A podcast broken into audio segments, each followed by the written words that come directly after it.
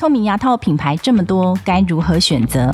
我们请到齿颚矫正专科唐伟旭医师，告诉大家最想知道的矫正知识。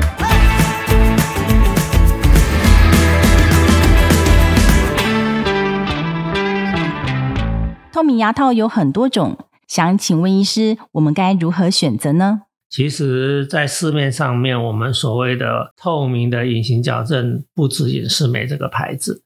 隐适美会变成全世界的第一品牌，它有它的优势。隐适美它有很多专利，包括它材质上面的专利。它的材质非常柔软的，几乎等于我们传统矫正最软的那个钛合金的钢丝。这样子柔软的材质戴在我们的牙齿上面，当然是就非常的舒适。它有非常多非常多的病例，所以相对而言的话，它就有很多的数据的 data。譬如说，一颗永久牙，它其实还没有萌发出来。隐适美根据这些大数据，它可以去模拟出来预估这颗牙齿的大小跟形状，用它的电脑估算之后，然后做成一个合适的一个矫正器。到目前为止，我觉得它还是我的第一选择。本节目由上城齿颚矫正中心热情分享中。举一个我自己诊所里面的一个案例，我有一个病人，他来台湾工作，他是美国人，他在美国德州的时候就找了一般牙科的医师，用了另外一个品牌的矫正器，他那一套矫正器简直让他人生非常的痛苦，牙齿的咬合非常的不好。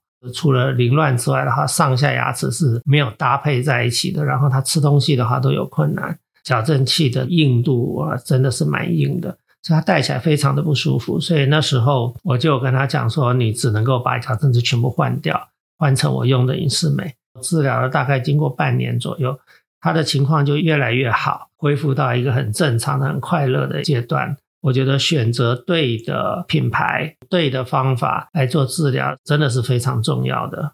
我们进行矫正的时候，透明牙套有哪些细节需要注意呢？讲到治疗的细节，譬如说微型矫正器的设计，我们讲 attachment，整个疗程它这个流程的设计，整个牙齿移动的方式，真正最重要是它的材质。就是我们施力的这个模式嘛，哈，所以这些东西其实，在专业的技术上面，其实是非常非常的敏感，非常大的一个技术上面的含量。谢谢唐医师的分享。如果你喜欢我们的节目，欢迎到各大 podcast 平台给我们好评。十二矫正大师讲堂，我们下一集见，拜拜。